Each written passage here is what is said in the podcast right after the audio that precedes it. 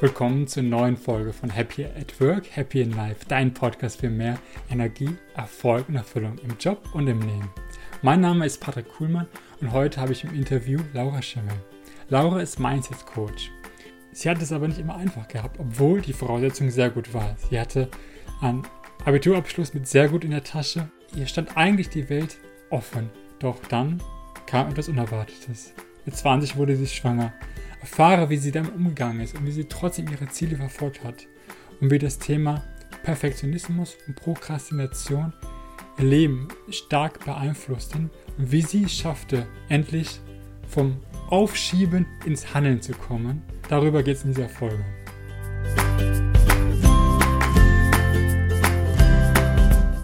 Hallo Laura, schön, dass du dabei bist.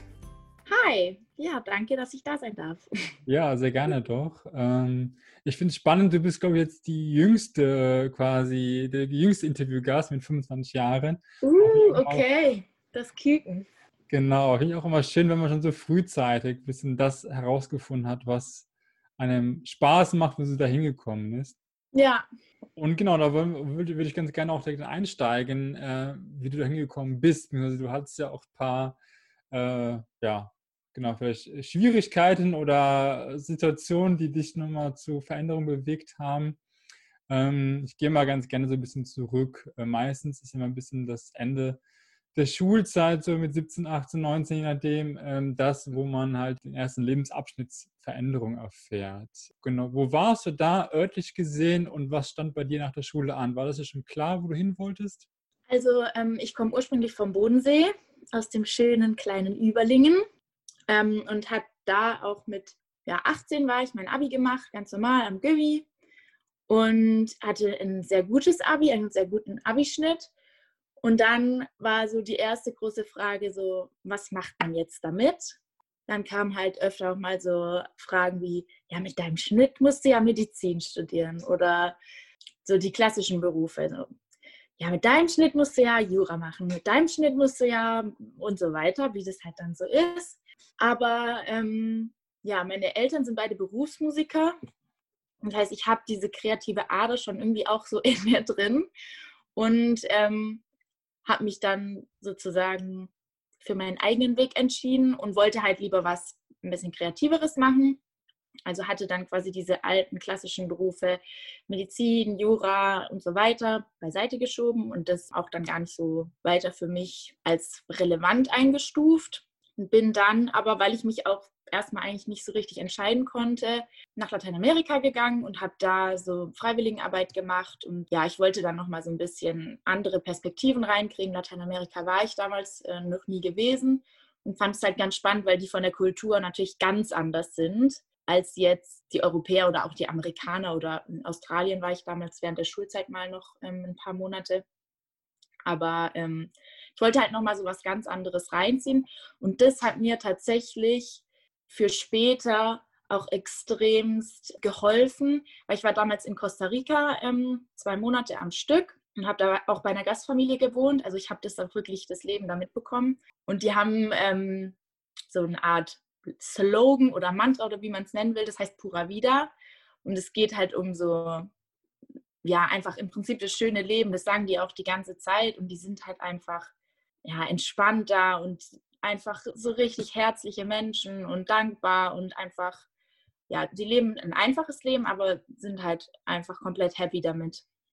Und das konnte ich für mich halt voll gut mitnehmen und das hat mich dann auch später ähm, weiter darin bestärkt, dann doch auch immer wieder, eigentlich immer wieder an den nächsten Stationen mein Leben halt so dann zu gestalten, auch wie ich das möchte.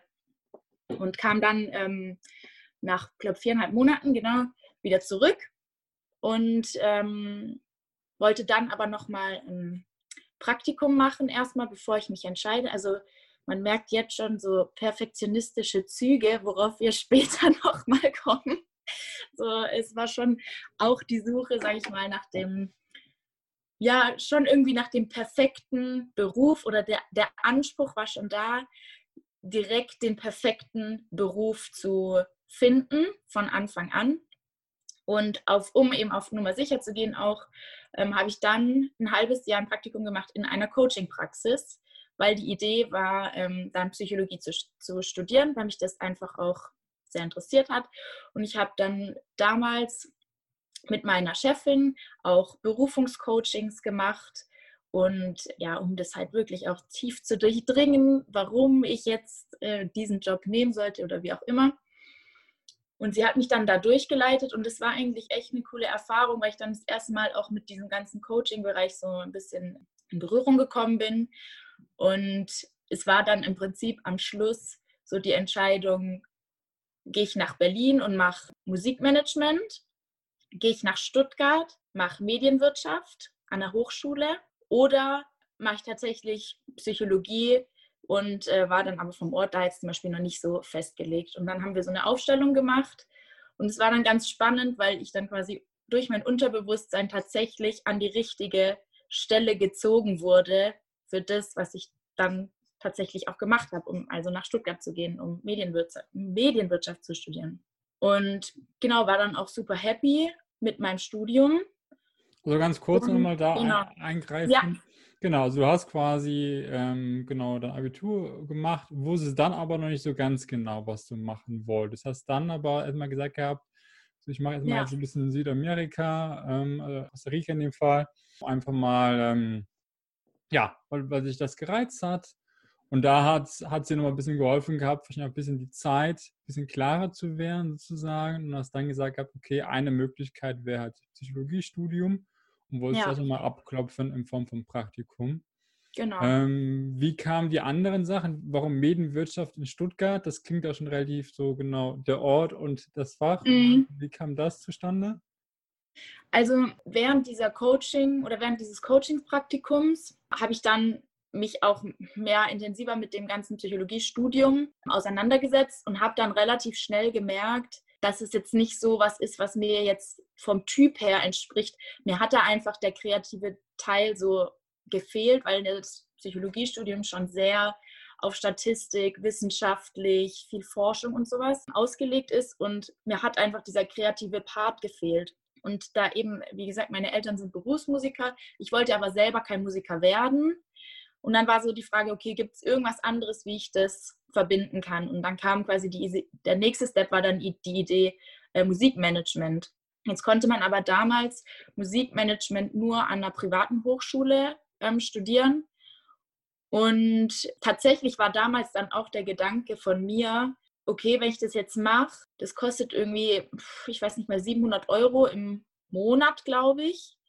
So was ist, wenn es mir dann nach einem Semester oder nach zwei Semestern nicht gefällt, dann hast halt mal direkt, keine Ahnung, wie viel 1000 Euro in den Sand gesetzt. Und äh, ein Freund von mir, der hatte sich dann damals in Stuttgart eben die HDM, also Hochschule der Medien, angeschaut und hat dann gesagt, hey, komm doch mit, wir gehen zusammen zu dem Infotag. Und da bin ich eigentlich auf die Hochschule der Medien dann aufmerksam ge geworden und dann eben auch auf den Studiengang Medienwirtschaft. Und das war für mich eigentlich dann vielleicht der perfekte Kompromiss im, im Verhältnis zu diesem Musikmanagement, weil ich wusste, dass in unserem Studium man sich Schwerpunkte legen kann. Manche machen Film, manche machen Audio. Wir haben zum Beispiel, oder ich habe zum Beispiel eine Audioproduktion dann gemacht während dem Studium.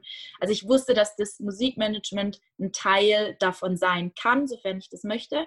Und genau, war halt von Anfang an eigentlich total ange, äh, angetan von der Hochschule und von den Profs und von dem Spirit, der da halt irgendwie auch war. Und genau, hat mich dann schlussendlich, aber auch basierend auf dieser Aufstellung, die wir gemacht haben, dann im, im Coaching für die HDM entschieden und für Medienwirtschaft und war auch von Anfang an total happy, auch bis zum Schluss da. Ähm, bin jetzt immer noch voll connected mit, meinen äh, Profs auch und so. Und die haben uns immer richtig gut unterstützt und es ist eine richtig coole Gemeinschaft einfach generell da. Eine Aufstellung heißt, es war so eine Art Familienaufstellung? Sozusagen, also eine Aufstellung vielleicht für die, die das nicht kennen. Man nimmt quasi Stellvertretergegenstände oder Personen, je nachdem, was man halt gerade so hat, und ähm, legt die an bestimmte Stellen in den Raum. Und das war jetzt in meinem Fall halt nicht die Familie, sondern tatsächlich die Studienorte. Also das eine war jetzt eben Berlin Musikmanagement, Privathochschule, das andere war jetzt HDM Stuttgart ich weiß gar nicht, was dann da jetzt noch genau auch noch war. Am Schluss waren es auf jeden Fall diese zwei Punkte. Und dann stellt man sich selber als Person auf quasi zum Beispiel den Zettel oder an die Stelle, wo man das hingelegt hat und guckt dann einfach, wie sich das anfühlt.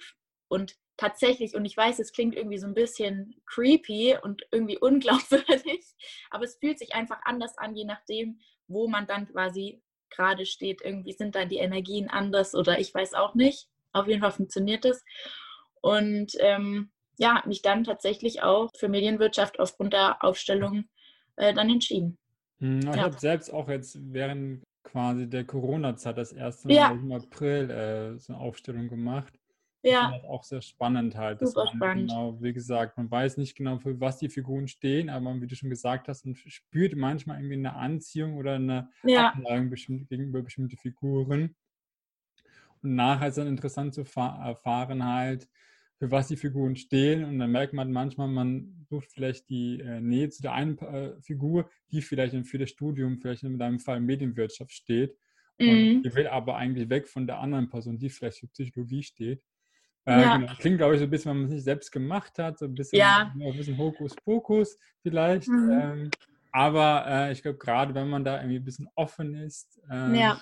nochmal ausprobieren, finde ich, kann nochmal welch interessanter Indikator sein, ähm, ja. um halt vielleicht ein bisschen mehr Klarheit zu bekommen, wenn vielleicht andere Wege noch nicht diese Klarheit gebracht haben. Ja, absolut. Also es ist auch ein bisschen un also schlecht greifbar, finde ich, wenn man es jetzt nicht selber spürt oder mal selber gesehen hat, aber ich kann es auf jeden Fall ja nur empfehlen, gerade also eben Familienausstellung, klar, das ist ähm, vielleicht wahrscheinlich eher so das Bekanntere nochmal, was man vielleicht eher schon mal gehört hat, aber auch auf jeden Fall super spannend. Ja. Genau, und dann hast du quasi, ja. du hast an der Medienwirtschaft quasi angefangen, hast es dann noch mhm. beendet mhm. oder wie, wie war dein weiterer Verlauf dann? Ja, also mein Weg dann hat nach Stuttgart geführt und standen sozusagen alle Zeichen auf Karriere. Es war auch immer was, was mir nicht nahegelegt wurde, aber es war schon was, was ich halt immer so gehört habe aus meinem Umfeld ja, du bist ja so talentiert, du bist so schlau, du bist so gut in der Schule und so und jetzt machst du die krasse Karriere und so weiter. Und äh, dann wurde ich im zweiten Semester schwanger, tatsächlich. Und dann dachte ich erstmal so, hm, okay, so Karriere, schauen wir mal, was, wie das jetzt läuft. Ja, genau, wir haben uns dann aber eigentlich relativ schnell, sag ich mal, gefangen wieder. Und ich habe dann noch weiter studiert. Ähm, das dritte Semester, dritte Semester und vierte Semester, genau, konnte ich sogar noch fertig machen. Also das war quasi Ende, oder was, dritte Semester? Keine Ahnung. Auf jeden Fall konnte ich noch relativ viel äh, Semester abschließen und dann quasi die Sommerpause von, oder die Sommersemesterferien mitnehmen. Und im August äh, ist dann der Noah geboren.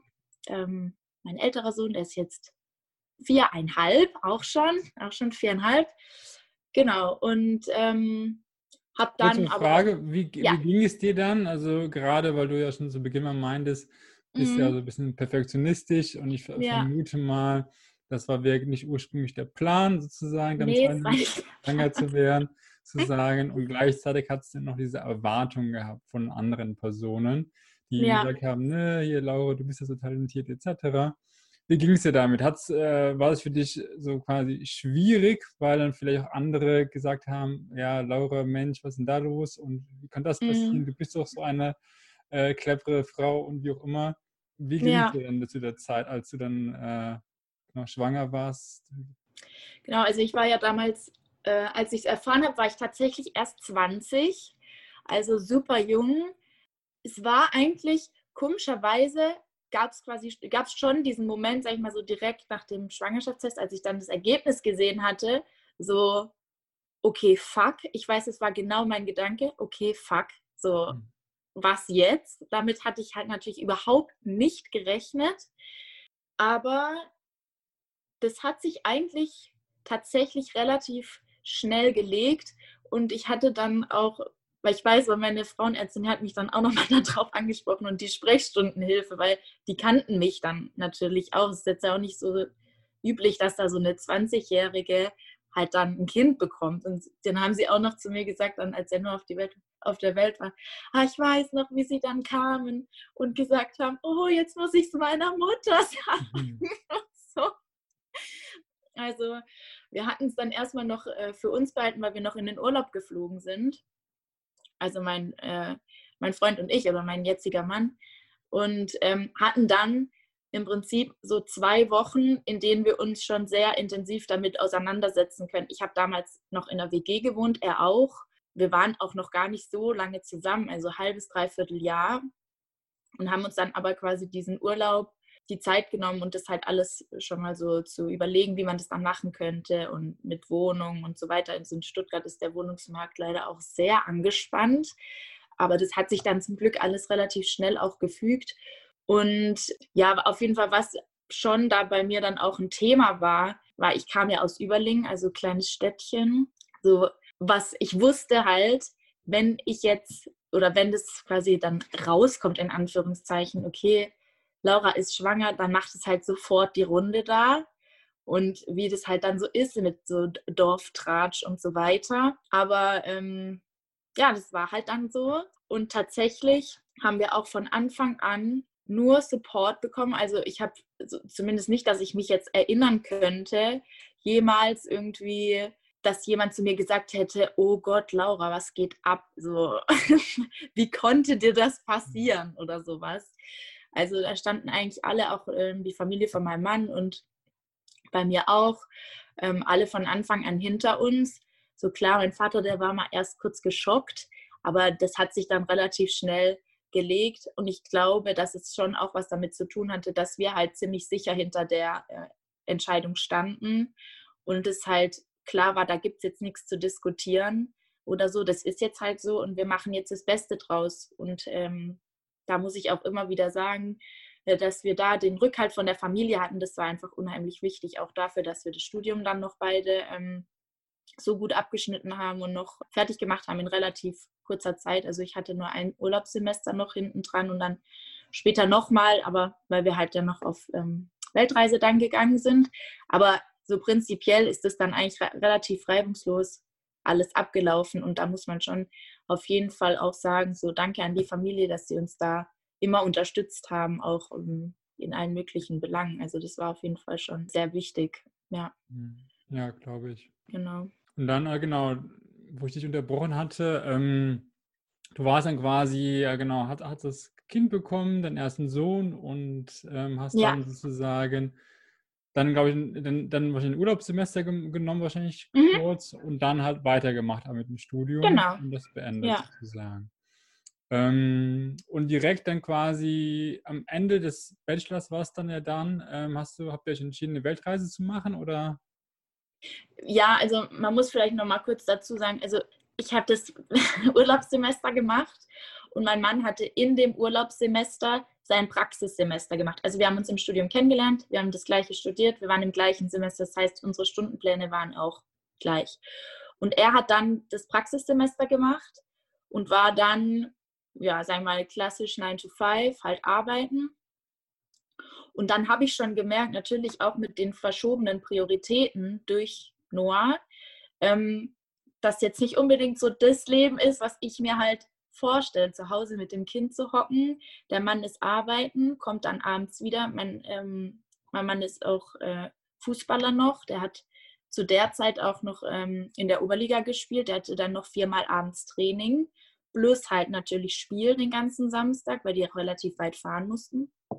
Das heißt, er war jetzt nicht so ultra viel zu Hause in dem ersten, also in dem Praxissemester. Und es hat mir dann schon so einen kleinen Vorgeschmack gegeben, sag ich mal, auf das, was da noch so auf uns zukommen wird, slash könnte. Und habe das aber dann eigentlich auch relativ schnell so kommuniziert, dass das jetzt nicht so das ist, was ich mir halt vorstelle, auch was jetzt Familienleben an sich angeht. Es war aber zu dem Zeitpunkt ja noch nicht so Thema, weil wir noch so viel Studium, sag ich mal, vor uns hatten. Und das Praxissemester war dann wieder vorbei. Wir haben dann noch ein normales Semester gemacht, so eine Art sagen wir, Teilzeitsemester, also mit weniger Stunden einfach. Ähm, und dann musste ich auch noch mein Praxissemester machen. Das heißt, äh, dann war ich 9 to 5 weg und mein Mann war zu Hause mit Noah. Beziehungsweise ich glaube, er hat eine Vorlesung oder sowas gemacht oder zwei, also so ein bisschen was, aber im, im, eigentlich war er komplett zu Hause. Und dann dachte ich so, okay, jetzt bin ich 9 to 5 weg das Kind hockt zu Hause mit dem Mann. ich bin nur abends da, ist jetzt auch nicht das, was ich mir vorstelle. So. Mhm. Und dann haben wir halt damals auch schon relativ viel darüber gesprochen, ja, was auch was Lebensentwürfe an sich einfach so angeht, ähm, wie man es machen könnte und so weiter. Aber ähm, es war halt im Prinzip noch nicht so präsent. Und dann war halt einfach von uns beiden der Wunsch, nochmal reisen zu gehen, weil wir halt beide schon immer viel gereist sind oder das halt auch einfach enjoyed haben. Ich bin so in meiner Englischbubble gerade drin, ähm, genossen haben, einfach zu reisen und haben uns dann ähm, entschlossen, nachdem mein Mann die Bachelorarbeit abgeschlossen hatte, nochmal vier Monate äh, auf Weltreise zu gehen. Und ich habe dann quasi nach der Weltreise nur noch meine Bachelorarbeit geschrieben und war dann auch fertig. Und das war dann im Prinzip noch dieses eine Semester, was uns getrennt hat aufgrund meines äh, Urlaubssemesters. Genau, mhm. Genau, also so war dann sozusagen nochmal während dem Studium schon mal dieses Reinschnuppern in den Alltag, was kommt nach dem Studium und äh, mit dem wir dann beide irgendwie nicht so happy waren. Und klar, wir waren natürlich auch verwöhnt, so viel Zeit auch zu dritt verbringen zu können, durch das Studium natürlich, was jetzt andere Eltern ja in der Regel nicht haben. Also ich kriege es halt jetzt ganz stark mit, dadurch, dass der Noah jetzt im Kindergarten ist und ich halt jetzt da auch mit mehr, sag mal, klassischeren Eltern äh, verbunden bin dass es halt schon so ist, dass meistens die Väter halt vielleicht maximal zwei Monate Elternzeit machen, aber ansonsten halt wieder Vollzeit ähm, arbeiten. Und wir sind hier in Stuttgart, das heißt, in der Regel sind die auch alle bei Porsche, Daimler und Benz, äh, Porsche, Daimler und Bosch, sorry, und arbeiten halt da in, im Konzern. Und wir haben auch tatsächlich beide unsere Praxissemester auch bei Daimler gemacht ähm, und so ein bisschen Konzernluft mal geschnuppert ja, aber es war einfach dann für uns beide irgendwie nicht so das, was wir uns vorgestellt haben. Und bei meinem Mann war es dann nochmal extremer durch die Weltreise eben. Ähm, der wollte eigentlich immer zum Daimler gehen. Also hat auch während dem Studium äh, gesagt, ja, er will auf jeden Fall dann danach dort anfangen zu arbeiten und ähm, hatte da auch ein cooles Praktikum, hat auch seine Bachelorarbeit da geschrieben und so. Wollte dann unbedingt danach ähm, da anfangen, hat es dann tatsächlich auch gemacht aber ähm, ja, die Prioritäten hatten sich irgendwie verschoben, wahrscheinlich auch irgendwie die Werte, dass es sich für ihn dann, ähm, das für ihn einfach auch nicht mehr gepasst hat. Und so kam dann schon auch so ein bisschen durch die Weltreise nochmal mehr der Wunsch auf, einfach unabhängig zu sein, selbstbestimmter äh, arbeiten zu können, um halt natürlich auch in unserer äh, Situation mehr Zeit als Familie zu haben. Wie war das für Genau. euch mit der, mit der Weltreise mit dem kleinen, kleinen Mann sozusagen? Ja, War das schwierig oder? das Witzige war, immer wenn wir jemandem gesagt haben, wir gehen auf Weltreise, war die erste Frage, hä? Mit Noah? So, ja, mit Noah, natürlich mit Noah. Wir können dich ja nicht hier so vier Monate alleine zu Hause lassen oder bei der Oma abstellen oder so. Das war eigentlich voll cool. Der Noah war damals zwei. Ich glaube, er fand es auch geil so immer die, ähm, die neuen Orte, dann immer no neue Leute. Das ist ein sehr aufgeschlossenes kleines Kerlchen. Und ähm, ja, wir konnten den da super mitnehmen. Was halt cool war, war, dass wir auch schon fast alle Ausflüge machen konnten mit ihm, dadurch, dass wir ihn halt einfach tragen konnten, hinten auf dem Rücken in so einem Trageding. Da mussten wir jetzt auch nicht auf so wahnsinnig viel verzichten oder so das haben wir dann mitbekommen bei Familien, die wir getroffen haben, die auch auf Weltreise waren mit bisschen älteren Kindern, dass das dann natürlich schon schwieriger ist, weil so ein fünfjähriges Kind kann es halt nicht mal eben den Berg hochtragen. Mhm. Und gerade wenn du dann noch zwei hast, dann muss ja einer noch Essen und sowas mitnehmen. Das heißt, der Zeitpunkt war für uns eigentlich ideal. Der Noah war ein super Alter, hat alles mitgemacht. Auf den Autofahrten hat er immer geschlafen. Wir haben das extra die Routen auch so gelegt, ähm, dass wir nicht so lang fahren, immer nur so maximal zwei Stunden, dass wir das dann genauso ähm, auch mit ihm organisieren können. Ja, und es war im Prinzip das Beste, was wir hätten machen können. Das ist eine Erfahrung, die kann uns jetzt keiner mehr nehmen. Tatsächlich überlegen wir jetzt auch schon wieder, wie wir das halt nochmal machen können. Wir haben ja inzwischen zwei Kinder, die ähm, Livy ist jetzt eins, die wird in zwei Wochen eins, hat, hat sie Geburtstag. Und es wird sicher nochmal eine andere Herausforderung, dann mit zwei Kindern und jetzt klar, wenn er nur ein bisschen älter ist. Aber nach der Weltreise war eigentlich klar, dass wir uns irgendwie die Grundlage legen wollen, dass wir sowas halt nochmal machen können. Und das musste dann natürlich sich auch ähm, in der Jobsituation irgendwie widerspiegeln lassen. Und klar gibt es die Möglichkeiten, ein Sabbatical zu machen oder sowas, aber das kann man jetzt auch nicht unbedingt jedes Jahr machen oder so, alle mhm. zwei Jahre oder so. Und dann kam schon relativ schnell auch der Wunsch äh, nach Selbstständigkeit bei meinem Mann und bei mir schon ein bisschen früher, schon während dem Studium. Ich hatte dann, nachdem ich mein Praktikum gemacht hatte beim Daimler und es auch soweit alles ganz okay war, aber ich halt schon gemerkt habe, das ist es jetzt nicht für mich, schon mein Studium auch so ein bisschen darauf ausgerichtet. Also ich habe dann Vorlesungen zum, im Bereich Entrepreneurship belegt. Wir haben da auch ein super Startup Center an der HDM, ähm, habe dann da äh, so Workshops belegt, Seminare gemacht und so im Prinzip mal noch alles mitgenommen, was ging an Angeboten, die wir an der HDM hatten. Und es war wirklich halt auch, glaube ich, außergewöhnlich, dass halt so viel ähm, noch unterstützt wird und angeboten wird und hatte dann auch meine Bachelorarbeit äh, über Geschäftsmodellentwicklung geschrieben und Design Thinking und solche Geschichten und hatte da quasi mir dann schon die Grundlage soweit gelegt und bei meinem Mann kam es ein bisschen später, aber ja, prinzipiell waren wir da schon so dann mehr auf einem Weg. Hm. Und wie ging es dann quasi weiter nach der Weltreise? Was war so der nächste Schritt? Du warst wieder zurück dann wahrscheinlich in Stuttgart und äh, was stand dann an? Genau, dann nach der Weltreise musste ich ja erstmal noch meine Bachelorarbeit schreiben. Genau, und ich wusste, ich will gründen. Das war mein großes Ziel, auch während der Weltreise. Ich hatte dann natürlich schon überlegt, ich weiß gar nicht mehr, ich hatte, glaube ich, sogar schon vor der Weltreise mein Thema und meinen Prof abgecheckt, ähm, damit ich mich damit nicht beschäftigen muss während der Weltreise. Oder habe ich es danach? Ich weiß nicht mehr. Auf jeden Fall war das schon relativ safe. Wollte dann oder habe auch natürlich in der Bachelorarbeit dann ein innovatives Gastronomiekonzept ausgearbeitet für kinderfreundlich, für ein kinderfreundliches Café und habe dann ähm, quasi dieses ganze Business Model Canvas, Design Thinking, alle möglichen Methoden, was es da so gibt, ähm, ja, umgesetzt und da eben dieses Konzept ausgearbeitet, auch mit vielen ähm, Leuten gesprochen. Also Design Thinking hat ja auch dann quasi diesen großen Teil, dass man Prototypen baut, dass man mit vielen Leuten spricht und immer wieder ähm, alles nochmal anpasst, testet, wieder anpasst und so weiter, dass halt wirklich ein gutes Kundenerlebnis auch entsteht. Habe dann aber schon relativ schnell gemerkt in den Gesprächen mit Kaffeebesitzern auch von kinderfreundlicher Gastronomie oder auch nicht kinderfreundlicher Gastronomie, dass so ein Café oder Restaurant oder wie auch immer halt schon ein ziemlich großes Commitment ähm, erfordert. Erstens finanzieller Art natürlich. Man braucht halt ein großes Startkapital. Dann natürlich auch zeitlich. Man muss halt, oder so war es zumindest die Erfahrung, die ich halt gehört hat oder die ich da mitbekommen habe, man muss halt eigentlich immer vor Ort sein, auch am Wochenende oft arbeiten, Feiertage, Ferien ist halt schwierig. Außer man, klar, ist dann irgendwann so, dass man sich das halt leisten kann, alle möglichen Mitarbeiter dann zu haben, die einem da unterstützen.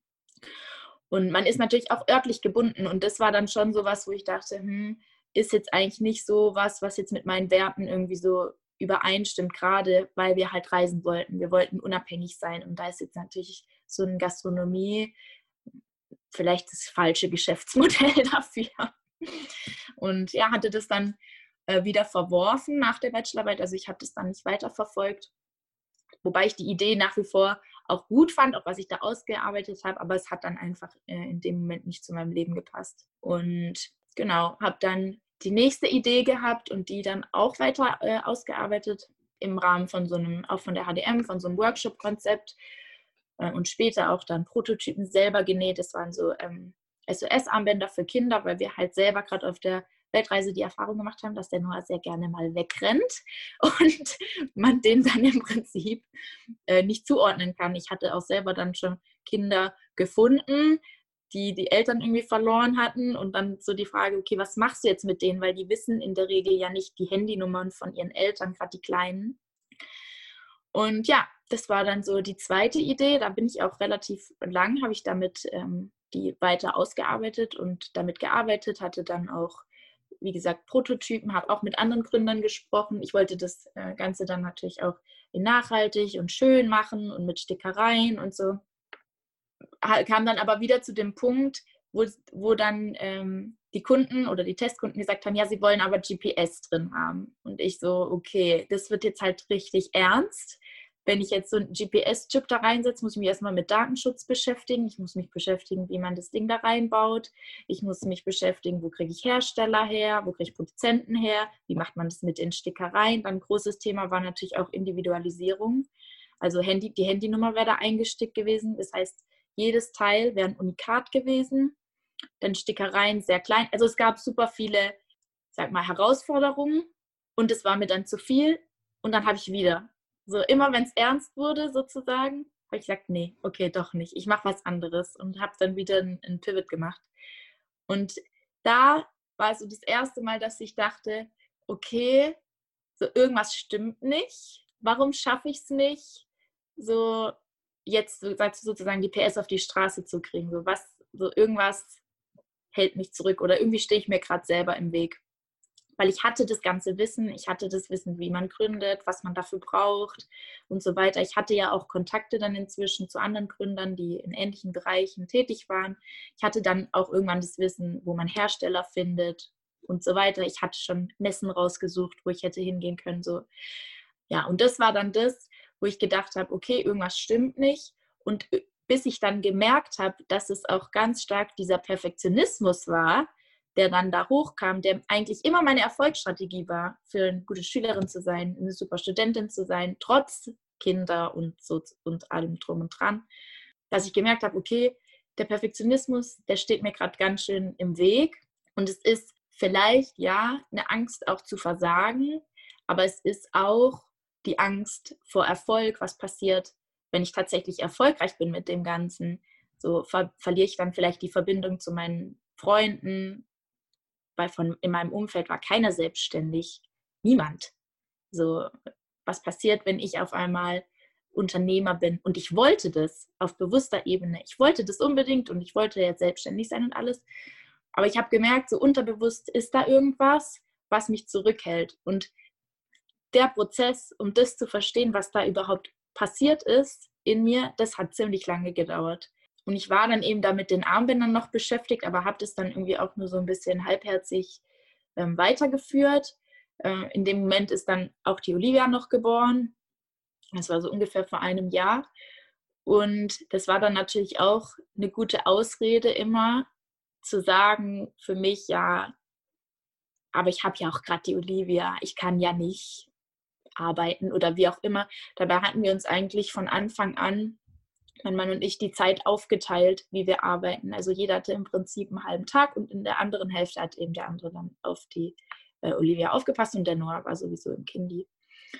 Und ja, bin dann, als ich dann gemerkt habe, so okay, irgendwas hemmt mich gerade oder irgendwas blockiert mich, mich immer weiter dann mit dem Thema oder verstärkt auch wieder mit dem Thema Persönlichkeitsentwicklung beschäftigt. Und durch einen Zufall ähm, ist mein, äh, mein Mann dann auf das Thema Mentaltraining für Fußballer äh, aufmerksam geworden. Also er hatte zu der Zeit sein Buch geschrieben, hatte er da beim Daimler gekündigt. Und dann war auch so die Frage, okay, wie geht es jetzt weiter? Also auch eine spannende Vita übrigens, die er da hat. Aber das führt jetzt zu weit. Hat dann, sein, äh, hat dann gesagt, okay, er kündigt beim Daimler, das ist nicht seins und dann so, was jetzt? Okay, ich schreibe ein Buch. Er wollte schon immer ein Buch schreiben. Haben wir gesagt, okay, wir nehmen uns jetzt ein Jahr Elternzeit, also sowieso ja wegen Olivia. Wir nehmen uns jetzt das Jahr und wir bauen uns was auf in dem Jahr. Und er hat gesagt, okay, und ich schreibe jetzt mein Buch, das wollte ich schon immer machen. Ich nutze jetzt die Zeit. Und er hat es dann in ehemaligen Spielerkollegen von ihm ähm, erzählt. Und der hat gesagt, hey, ein ehemaliger Spielerkollege von mir, der macht es gerade auch, ähm, schreibt auch gerade ein Buch und äh, hat ähnliche Themen wie du gehabt. Also beide waren äh, Fußballprofis früher und haben dann aber selbst die Karriere beendet. Und er war auch Fußballprofi und schreibt jetzt auch ein Buch und er macht gerade eine Coaching-Ausbildung oder eine Mentaltrainer-Ausbildung ähm, für Sportmentalcoach. Und dann hat es bei meinem Mann Klick gemacht und hat gesagt, das will er auch, genau das will er auch den Spielern helfen, die jetzt gerade an so Sachen auch scheitern wie Angst vor Fehlern und so weiter. Und hat dann die Ausbildung gemacht Und mit dem Beginn von der Ausbildung bin ich eigentlich auch nochmal dann stärker in das Thema einfach wieder reingegangen. Erstens, weil es mich interessiert hat und zweitens, weil wir einfach auch viel einfach drüber gesprochen haben. Also eher wegen der Ausbildung und ja, weil das halt, also ja, wie es halt so ist, wenn man dann zu Hause spricht. Und so kam ich dann eigentlich wieder schon mehr in Richtung dieses Coaching-Thema, was ich ja am Anfang eigentlich schon hatte, witzigerweise nach, nach dem Abi, also so hat sich sozusagen der Kreis wieder geschlossen. Bin dann auch noch mal tiefer ins Thema Psychologie reingegangen und ähm, aber eben von einer anderen, von einem anderen Standpunkt, als es jetzt vielleicht in einem Studium gewesen wäre. Ich glaube, das ist auch nochmal ganz interessant. Ich glaube, viele ja. Finden ja Psychologie auch generell interessant, also auf den ersten ja. Blick. Aber wenn Sie genau reinschauen, wie es auch bei dir der Fall war, dann sehen Sie ja das auch sehr, wie du schon sagtest, sehr wissenschaftlich, sehr statistisch. Mm. Und das hat man vielleicht nicht direkt auf dem Radar, wenn man jetzt einfach nur an Psychologie denkt. Ja. Und das ist manchmal der Unterschied. Das ist vielleicht auch das, was man da eigentlich vielleicht ursprünglich drüber dachte, dass man das vielleicht auch in einer anderen Form irgendwie umsetzen kann, zum Beispiel in Form eines Coaches, was viel besser ja. passt dann zu einem, als zu jemandem vielleicht, wenn du gar keine Lust hast, irgendwie auf wissenschaftliches Arbeiten, auf vielleicht Mathematik, Statistik. Ja. Da wirklich zu schauen, was genau ist genau der Inhalt und was passt am besten zu mir. Und klar, wir sind natürlich gerade als Deutsche auch immer geneigt, so ein bisschen Studium, irgendwie ja, ein formeller Abschluss, Sicherheit etc. klingt immer gut, aber es ist nicht immer genau das, was vielleicht wirklich das ist, was uns ja äh, für uns das Richtige ist. Ähm. Ja, ja, absolut. Und vielleicht im Nachhinein denke ich, ich habe wahrscheinlich auch einfach die Zeit gebraucht, weil viele Techniken, die ähm, habe ich damals schon in meinem Praktikum jetzt nicht gelernt, aber schon mitbekommen. Ich wusste, das gibt es. Auch so Sachen wie jetzt ähm, NLP und so neurolinguistisches Programmieren und solche Geschichten oder eben auch die Aufstellung. Das waren Sachen, ich wusste ja, dass es das gibt, aber ich war, glaube ich, einfach noch nicht so weit. Und witzigerweise hatte damals sogar meine Chefin zu mir gesagt, mit 18, Laura, mach eine Coaching-Ausbildung. Ich stelle dich sofort ein.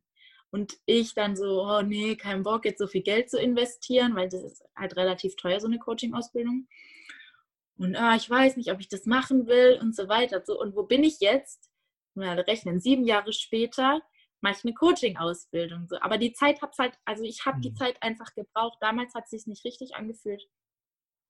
Jetzt hat es sich richtig angefühlt und auch dieses Thema in sich selbst investieren, das ist, glaube ich, was, wo man auch so ein bisschen reinwachsen muss.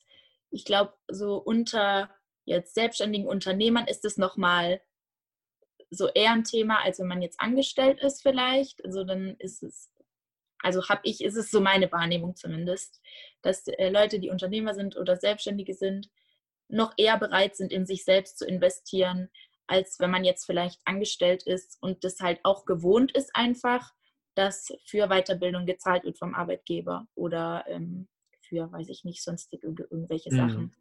Genau, aber ähm, ich hatte dann, also am Anfang von, sag ich mal, jetzt so Anfang diesen Jahres, ähm, dann auch das erste, also dann war ich eben auch auf diesem Trip Persönlichkeitsentwicklung und dann ging das wieder los. Okay, und dann das Standardprozedere, was ist die Nische, was ist dein Marketing-Statement und so weiter. Und da kam das dann eigentlich auch mit diesem Perfektionismus nochmal so richtig stark raus, dass es mich auch wirklich abgehalten hat. Ich habe dann ein Webinar nach dem anderen geguckt, Podcast mir reingezogen, alle möglichen Challenges mitgemacht, alles runtergeladen, was irgendwo als Freebie gab alles konsumiert, konsumiert, konsumiert, konsumiert. Und ich hatte ja schon wirklich großes Wissen, dadurch, dass ich ja von in meinem Studium schon so viel gemacht hatte zu dem Thema. Aber ich dachte, es ist nicht genug. Ich muss noch mehr wissen, ich muss noch mehr wissen. Ich bin noch nicht so weit. Ich muss noch mehr kon konsumieren. So eine von, ja, wenn man es jetzt Mentorin nennen oder eine Coachin, der ich eben auch folge und bei der ich auch im Programm war, sie sagt, das, oder sie nennt es Procrasti Learning, also Prokrastinieren und Learning, dass man halt nicht nur prokrastiniert, sondern einfach die ganze Zeit lernt, lernt, lernt. Weil gerade Perfektionisten ist halt lieben, produktiv zu sein, aber halt meistens die Sachen, die sie halt eigentlich machen sollten, wie zum Beispiel Kunden gewinnen oder wie auch immer, halt nicht machen, weil sie sich so damit ähm, beschäftigen oder sie, sie lieben es nicht produktiv zu sein, sie lieben es beschäftigt zu sein. Lasst sagen wir es vielleicht lieber so und ähm, sich dann lieber an solchen Sachen aufhalten, eben gerade um zu vermeiden, dass man auch versagen könnte, weil ein Thema, was halt ganz groß ist bei Perfektionisten auch, ist, dass solange du halt noch nicht angefangen hast, hast du noch dieses perfekte Bild in deinem Kopf und kannst es in gewisser Art und Weise auch beschützen, natürlich. Du kannst dieses Selbstbild von dir beschützen, wie es jetzt zum Beispiel bei mir damals auch war, deshalb ich, hatte ich das vorhin auch erwähnt. Oft sind Perfektionisten auch die, die früher immer sehr erfolgreich waren in der Schule und denen immer gesagt wurde, du bist so talentiert, du bist so toll, du bist so erfolgreich und so weiter. Und dieses, das sich dann als Selbstbild sozusagen aufbaut und man dann durch den Perfektionismus versucht, dieses Selbstbild zu, zu beschützen, indem man halt gar nicht erst anfängt, weil dann kann man natürlich auch nicht scheitern. Oder man sagt dann, ich habe ja aber auch nicht äh, meine ganze Energie reingegeben. Hätte ich jetzt meine Energie reingegeben, dann wäre es natürlich perfekt gewesen und so weiter. Und das sind eben leider Gottes Tendenzen, die sehr viele von uns haben, was natürlich auch ja schon durch unsere Leistungsgesellschaft irgendwie auch gefördert wird und gerade auch durch das Schulsystem und das Notensystem. Ähm, ja, und genau, dadurch, dass ich halt selber so lange, also ich sag mal, der Anfang meiner Selbstständigkeit war geprägt, wirklich von Perfektionismus und Prokrastinieren und dann auch Selbstzweifel in gewisser Weise, wobei es eigentlich komisch war, weil es war so eine, so eine Kombi aus, ich baue mir jetzt ein Millionenbusiness auf und ich bin nicht gut genug, ich kann sowieso keinem helfen. Also es waren so zwei Sachen, die irgendwie so parallel existiert haben, wobei natürlich dieses Selbstzweifel und so weiter im Unterbewusstsein so verankert war, dass das natürlich meine ganzen Handlungen gesteuert hat. Und ja, ich glaube, dass da sehr, oder was heißt ich glaube, ich weiß, ich weiß, dass da gerade viele am Anfang von ihrer Selbstständigkeit ziemlich mit strugglen, viele Pläne machen und so weiter, ähm, aber halt nicht, nichts umsetzen, nicht in die Umsetzung kommen. Und genau. Also es gibt ja meistens beides sozusagen. Ne? Es gibt, gibt glaube ich, die einen, die sofort loslegen, ohne genau. einen Plan zu genau. machen. Halt. Es gibt beides. Und die anderen halt, so wie in deinem Fall, sind die, die ja. vielleicht zu viel planen. Und ich ja. kenne das selbst auch mit dem Perfektionismus, auch im Freundeskreis. Und es ist immer super schade halt, weil man, glaube ich, gerade auch immer den, man traut halt nie raus, weil man immer einen Anspruch ja. hat, dass es dann wirklich perfekt sein soll. Und wie, was ist schon perfekt sozusagen? Und ich finde immer auch da immer hilfreich, kannst du gleich immer dann ähm, erzählen, wie du es dann geschafft hast, das ein bisschen mhm. zu verbinden. Mir hilft es immer, also nichts ist eigentlich direkt irgendwie perfekt und man, es wird ja auch erst besser alles, wenn man halt auch Kundenfeedback bekommt. Und Kundenfeedback bekommt man ja nur, wenn man das auch quasi rausbringt halt. Ja. Und das, glaube ich, so ein bisschen zu, zu verinnerlichen, dass das quasi allein im Kämmerchen quasi schwer ist, das auch wirklich gut hinzubekommen, weil du halt dann, dann der Feedback zum Teil von außen fehlt. Erst wenn du wirklich dich raustraust mit dem Produkt und mit der Dienstleistung und dann lernst halt dazu, okay, das kannst du noch abändern, das kannst du abändern. Und so wird es halt immer besser halt. Und das, glaube ich, so ein bisschen, äh, zumindest das hilft mir so ein bisschen als im Hinterkopf zu haben, dass dieser Prozess es erst wirklich sehr gut macht. Dass es normal ist sozusagen, wie so eine Art, ähm, bei Produkt sagt man immer vielleicht irgendwie so, ein, so eine Alpha-Version, eine Beta-Version ja. rausbringt und die dann einfach verbessert, mit Hilfe des Feedbacks. Und ich glaube, so müsste man auch ein bisschen mehr rangehen, dass man das wirklich findet. Da sagt, okay, erst durch den Prozess kann ich wirklich das auch sehr gut hinbekommen. Genau, aber wie, wie war es bei dir? Wie hast du es dann quasi hinbekommen, äh, dann diese Hürden, die dich dann schon länger äh, plagten, die Prokrastination, Prokrastination mhm. zu überwinden? Also es war tatsächlich so, dass ich, wie gesagt, sehr lange gar nicht gecheckt habe, dass es überhaupt der Perfektionismus ist. Ich dachte, oder ich hatte so eine Identität von mir, ist, ich bin einfach kein Macher, ich bin kein Umsetzer, ich bin Denker. Wenn ich dann so einen Persönlichkeitstest mache oder sowas, dann kommt auch immer raus, also Logiker, äh, solche Geschichten, also nie Macher oder sowas. Ähm, und das hat mir natürlich total in die Karten gespielt, weil dann hatte ich natürlich eine Ausrede. Ja, ich bin halt so, ich bin halt kein Umsetzer. Ähm, ich dachte dann auch ganz lange, dass mir einfach die passende Strategie fehlt. Ähm, habe dann aber ähm, das erste Mal auch so einen wirklich einen höheren Betrag auch in mich investiert und habe einen Online-Kurs gekauft, wie man einen Online-Kurs erstellt, aber bin trotzdem nicht weitergekommen. Ich hatte die Strategie, ich hatte die ich hatte die ganze Strategie, ich hatte ja so viel Wissen, aber ich hatte einfach das falsche Mindset. Ich hatte, ich war vom Denken her einfach nicht so, dass ich fähig war, die Strategien umzusetzen. Und ich wusste ja auch, gerade der Design Thinking Prozess, der sagt ja, da wird ja immer wieder gepredigt, äh, fail often and early, fail often and fast und so scheiter die ganze Zeit. Je mehr du scheiterst, desto besser. Und natürlich habe ich das auf einer intellektuellen Ebene auch verstanden.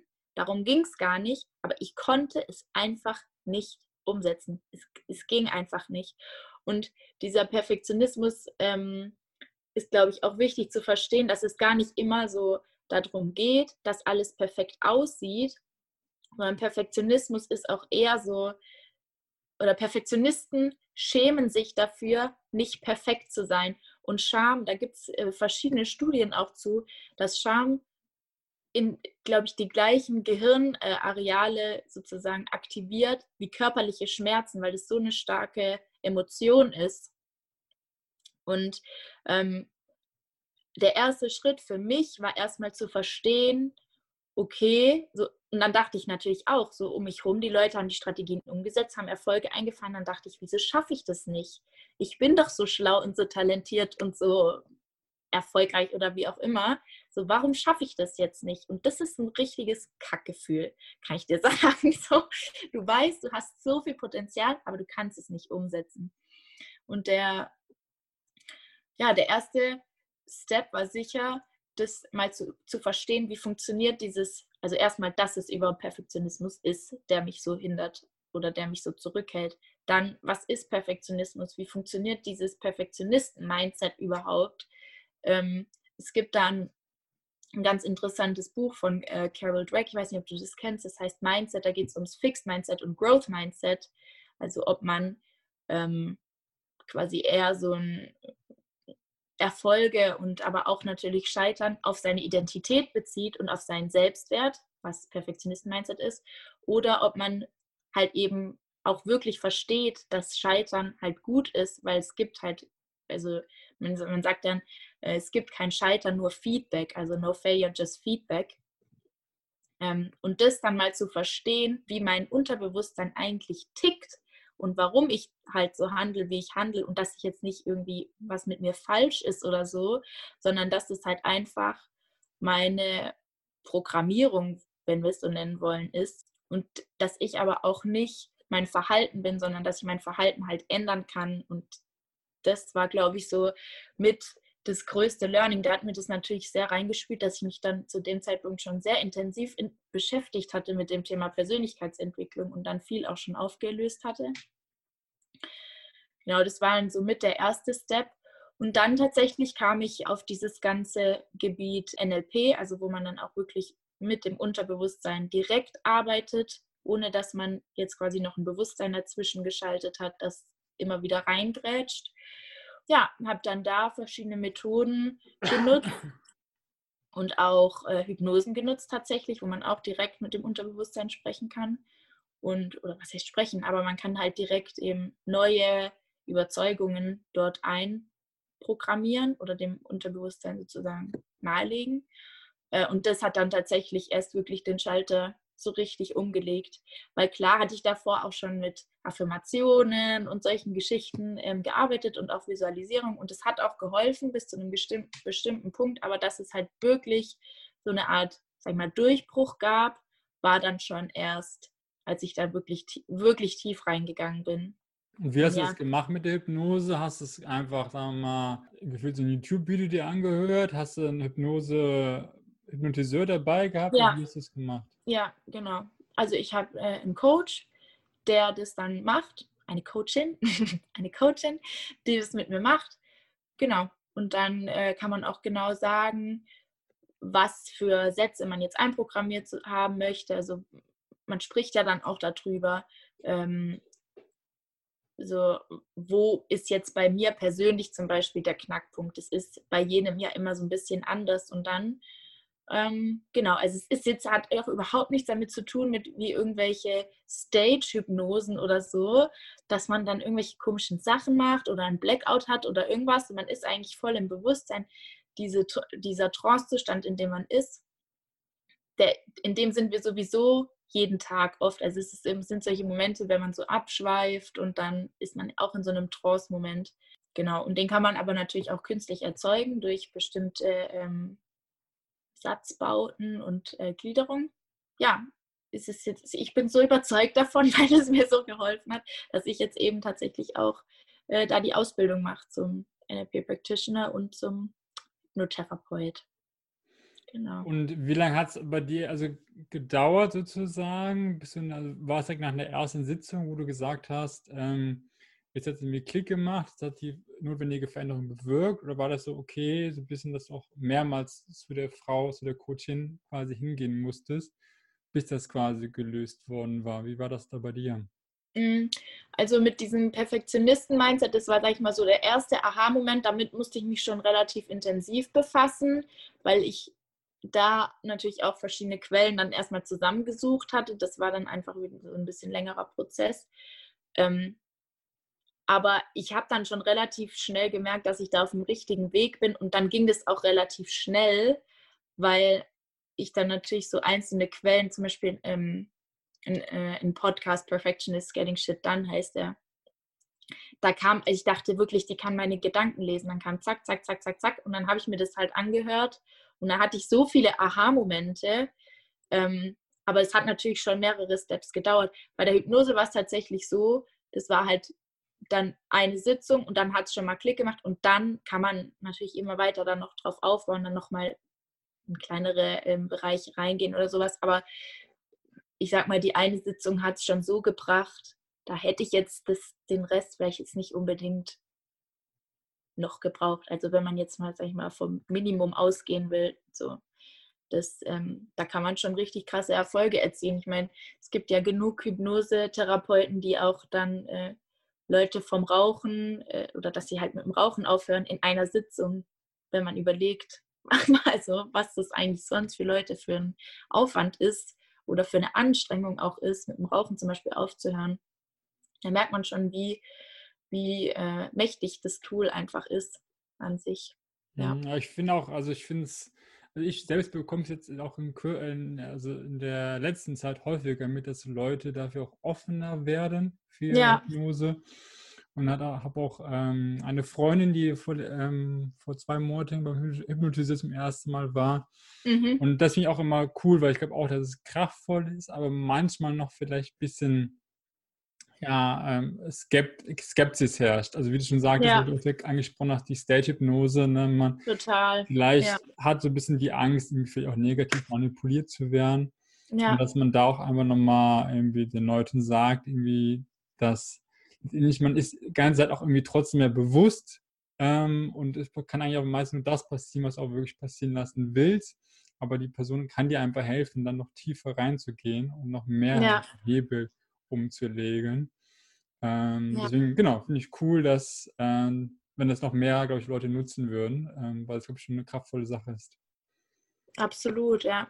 Ja, es sind schon diese Vorurteile, äh, die dann noch herrschen gegenüber der Hypnose, gerade weil das halt in den Medien auch einfach anders gespielt wird. Also ist ja auch irgendwie verständlich. Die wollen dann natürlich so die Lacher haben, also dass man dann, keine Ahnung, rumrennt wie ein Huhn oder weiß mhm. ich nicht, was die Leute dann da immer machen. Aber so im, also man kann sich auch an alles erinnern, was einem da sozusagen äh, suggestiert wird. Und es ist nicht so, dass man den Blackout hat. Man ist einfach e extrem entspannt, chillt und lässt sich berieseln. Und danach ist es auch vorbei. Es dauert auch gar nicht so lange. Also ähm, auf jeden Fall richtig cool. Ich bin, ich bin sehr froh, dass ich das entdeckt habe für mich oder dass, äh, dass das zu mir den Weg gefunden hat, sagen wir mal so, weil es einfach schon vieles einfach leichter macht. Ja, man kann mhm. ja auch mhm. mal den leichten Weg gehen und muss nicht immer unbedingt den, den schweren Weg gehen. Ja, stimmt. Ich glaube, gerade halt auch einfach, was, letztendlich, was du ja gemacht hast, was du schon vorher zum Teil gemacht hattest, aber durch Hypnose auch nochmals halt einfach die Hilfe geholt. Und ich glaube, das ist auch mal ja. so viele, ich war eigen äh, ja. das Problem selbst lösen. Und das ist manchmal einfach schwer. Man braucht manchmal einfach diesen Input oder die Hilfe, Hilfe von außen. Ja. Ähm, wie war es dann bei dir? Und danach quasi hat die Hypnose gemacht und dann, äh, genau, hast du das erste Mal so ein bisschen tiefer Klick gemacht. Und dann quasi war für dich quasi einfacher jetzt auch, sagen wir mal, die Pferde auf die Straße zu bringen, wie du formuliert hattest? Oder? Genau, ja, absolut. Also das, sagen wir mal, mein größter Painpoint, den ich ja davor hatte, war ja die Umsetzung oder halt auch wirklich rauszugehen, auch mich zu entscheiden, ganz klar, so was will ich jetzt wirklich machen, äh, mit wem und so. Ähm, ich hatte mich auch, ich weiß nicht, ob ihr das Thema vielleicht auch behandelt, äh, dann eine Zeit lang mal relativ intensiv mit dem Thema Live-Design beschäftigt, also mein Design Thinking fürs Leben, wo es ja ja auch darum geht herauszufinden, so was entspricht dir, was sind eigentlich deine Werte, was sind deine Interessen. Und mir persönlich hat es halt immer voll geholfen, auch zu verstehen, wie ich halt tick um das dann für den, sagen wir mal, meinen aktuellen Lebensentwurf auch zu nutzen. Und eben das, womit ich halt immer so gestruggelt hat, war dann im Prinzip einfach dieses, diese ganze Umsetzungsgeschichte. Ich konnte einfach nicht umsetzen. Ich hatte Strategien ohne Ende. Ich habe äh, Marketingpläne auf, ausgearbeitet, Geschäftsmodelle ausgearbeitet, halt alles, was ich auch im Studium immer gelernt hatte, aber ich konnte es halt nicht umsetzen und das hat sich halt gerade durch die, ähm, durch die Hypnose vor allem, durch die anderen NLP-Methoden natürlich, aber durch die Hypnose würde ich sagen vor allem äh, geändert. Ja. Also wenn da, wenn da irgendjemand Struggle hat mit, mit Umsetzung und äh, weiß ich nicht, ähm, vielleicht auch Selbstzweifeln oder ähm, fehlendem Selbstbewusstsein, vielleicht auch einfach rauszugehen mit der Geschäftsidee und ähm, das umzusetzen, was man halt an, alles an Wissen hat. Weil ich sage, so Strategie aus meiner Sicht jetzt natürlich, aus Perfektionistensicht, sage ich mal, Strategie sind vielleicht 10 Prozent, aber Mindset sind halt 90 Prozent, weil die Strategie haben in der Regel die Perfektionisten schon, weil sie halt so perfektionistisch sind und alles halt wissen wollen. Und da hilft dann auch der nächste Instagram-Kurs nicht oder der nächste Online-Kurs, wie man einen Online-Kurs baut, weil wenn man die Strategie nicht umsetzt, wirst du einfach nie Ergebnisse erzielen. Und es ist halt einfach Fakt. Und deshalb ähm, finde ich persönlich jetzt gerade für Perfektionisten ist halt das Mindset so extrem wichtig. Und es kommt jetzt immer mehr, finde ich, auch in äh, einzelnen, ich sag mal, Business-Aufbauprogrammen oder Gründerprogrammen auch. Aber ähm, ja, es könnte noch mehr sein für meinen, für meinen Perfektionisten Aktionismus, mhm. äh, Aktivismus. Deshalb, ja. Aber das ist sicherlich was, wo man noch ziemlich viel rausholen kann.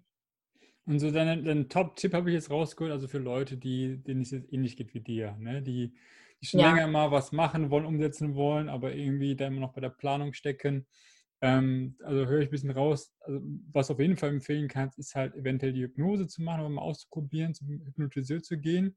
Was ja. sonst Sachen? Du hast auch schon mal einen Podcast angesprochen gehabt. Ähm, was waren sonst wie Bücher, Podcasts, was auch immer, die dir auch nochmal geholfen haben? Also ähm, eben den einen Podcast ist es von Sam Laura Brown, heißt sie. Ähm, ist auf Englisch, aber sie spricht ein gut verständliches Englisch. Ähm, eben Perfectionists, Getting Shit Done heißt es. Hat mir sehr geholfen. Dann auch die Arbeit von Brene Brown. Ähm, ich glaube, auf Deutsch heißt das Buch Stärke der Verletzlichkeit oder sowas. Also auf Englisch heißt es Daring Greatly. Ähm, sie geht auch nur, also sie ist, glaube ich, ich weiß gar nicht was genau, sie ist Forscherin für das Thema Scham auch. Ja, beschäftigt sich ganz stark auch mit dem Thema ähm, Perfektionismus, was das eigentlich wirklich ist. Und eben die Arbeit von Carol Drake, äh, Mindset, leider auch auf Englisch das Buch. Aber da kann man auch mal gucken, da gibt es ganz viele Grafiken auch zum Thema Fixed Mindset und ähm, Growth Mindset das würde ich sagen, sind jetzt so die drei Leute, von denen ich definitiv in dem Bereich am meisten gelernt habe und am meisten auch profitiert habe. Hm. Genau. Und wie ja. sieht es bei dir aktuell aus? Was, was treibst du gerade? Was, ja, genau, was, was setzt du um? Du meinst schon sozusagen NLP-Practitioner und Hypno, Hypno Hypnotherapeut, genau. Hypnotherapeut ist momentan quasi in der Planungs- und Umsetzung. Ähm. Genau, also da bin ich gerade drin in dem Ausbildungsprogramm. Das mache ich jetzt aktuell. Da bin ich jetzt ungefähr so bei der Hälfte durch. Bin auch gerade fleißig am Methoden ausprobieren mit ähm, auch anderen, die da in dem Kurs sind. Das ist eigentlich immer ganz cool, weil dann kann man sich gut austauschen. Genau, da gibt es natürlich dann auch eine Prüfung und alles. Also es hat schon Hand und Fuß. Genau, das ist jetzt so das, ähm, wo ich jetzt gerade dran bin. Und prinzipiell habe ich mich aber schon einfach auch dem Thema verschrieben, Perfektionismus zum Business Start, also gerade für Female Founder, also für weibliche Gründerinnen, weil ich so viele ge ge getroffen habe auf meinem Weg, denen es einfach genau gleich geht. Da arbeite ich im Moment eins zu eins, bringe jetzt schon so ein bisschen das NLP und Hypnose-Thema mit ein, aber wie gesagt, ich bin noch im Learning State da gerade, ich bin noch in der Ausbildung. Ähm, genau, aber gebe halt so mein Wissen weiter, was ich bisher in, auf meinem Weg sozusagen mhm. schon alles mitgenommen habe, auch ähm, das Thema Live-Design zum Teil, weil ich auch festgestellt habe, dass manche sich halt selber auch so wenig kennen oder so wenig wissen, was sie halt eigentlich wollen, dass sie halt komplett planlos durch die Gegend laufen und das dann schon mal ganz ein, ein ganz großer erster Schritt ist, einfach da mal Klarheit reinzubringen. So, wo will ich überhaupt hin in meinem Leben oder zumindest mal jetzt vielleicht kurzfristig, mittelfristig. Genau, ich bin jetzt gerade auch noch im Austausch mit meiner Hochschule, wie man das Thema vielleicht da auch ähm, mal einbringen könnte. Aber ja, durch Corona ist es natürlich jetzt gerade alles so ein bisschen eh schwierig mit den Studenten, so viele Studenten auf einem Haufen und so. Aber genau, das sind jetzt so meine aktuellen Projekte. Ja, spannend. So sieht's aus. So, so sieht's aus aktuell. Ja, genau. sehr gut, sehr gut. Genau. Ähm, ich habe nochmal eine Abschlussfrage und dann ja. ähm, genau, kommen wir auch schon zum Ende. Genau, eine Abschlussfrage noch. Bei dir ist ja noch gar nicht äh, so lange her, aber was ja. quasi deinem äh, der 18-jährigen äh, Laura sagen, die sozusagen jetzt das Abitur gemacht hat, dein Business von heute, ähm, um halt ihr vielleicht zu helfen, Gibt es da Hinweise, die du mit ihr mitgeben würdest? Ich würde einfach ihr sagen, mach dein Ding, der Rest ergibt sich von alleine. Das beinhaltet schon alles, was, sag ich mal, mein 18-jähriges Selbst ähm, wissen muss. Einfach mach dein Ding und dann alles, alles andere ergibt sich dann auf dem Weg. Ich bin auch ein ganz starker, ähm, wie sagt man denn, oder ich glaube ganz stark daran, dass schon alles aus einem bestimmten Grund passiert, dass alles zur richtigen Zeit passiert und sich zur richtigen Ta Zeit aufgibt. Und selbst jetzt mit meinem eigenen Perfektionismusweg und Prokrastinieren-Weg und so sehr mich das auch aufgeregt hat die ganze Zeit und so sehr ich damit gehadert habe, aber hätte ich jetzt nicht selber so lange damit äh, oder, oder hätte mich das nicht selber jetzt so lange aufgehalten, wüsste ich, könnte ich auch nicht nachvollziehen, wie sich das anfühlt und könnte auch den Leuten einfach jetzt nicht so helfen, wie ich es dadurch kann, dass ich das halt selber erfahren habe. Von dem her einfach trust the process, würde ich sagen. Und sich ja, darauf auch immer wieder zu, immer wieder darauf zu besinnen. Ja, stimmt. Und ja. wenn jetzt Leute gesagt haben, ja, es klang irgendwie spannend, was die Lauria erzählte und sie würden irgendwie gerne mit dir auch in Kontakt treten, weil sie selbst das Thema gerade merken, dass sie das haben, ähm, ja. Was sind so die besten Wege, um mit dir in Kontakt zu treten? Ähm, ich würde sagen, definitiv Instagram, lauraschimmel.official, lauraschimmel.official auf Instagram und ansonsten Facebook, Laura Schimmel oder per Mail an hallo at lauraschimmel.com. Sehr gut, sehr gut. Tun wir dann mal die Shownotes rein. Genau. Ich bin unter meinem Namen sehr gut auffindbar. Ja. Ja, vielen lieben Dank, Laura. Sehr gerne. Dein, offenes Teilen deiner, deines Weges und deiner Herausforderungen. Ja. Und, Sehr gerne. Äh, genau. Tu mal alles in die Shownotes rein, damit die Leute dann fleißig mit dir in Kontakt treten können. ja. ja, ich würde mich freuen, auf jeden Fall. Super, perfekt. Danke dir, Laura. Bis dahin. Ja, sehr gerne. Wenn dir die Folge gefallen hat, dann Lass, uns, lass mir gerne einen Kommentar da. Schreib mir gerne auf Instagram, auf Facebook, auf LinkedIn. Ich bin auf allen Kanälen vertreten und freue mich riesig über dein Feedback. Teil die Folge auch gerne mit anderen Leuten, wo du vielleicht merkst, dass Perfektionismus oder Prokrastination ein Thema bei denen ist. Und ja, vielleicht finden Sie dadurch die notwendige Inspiration, um endlich das Thema für sich zu bewältigen.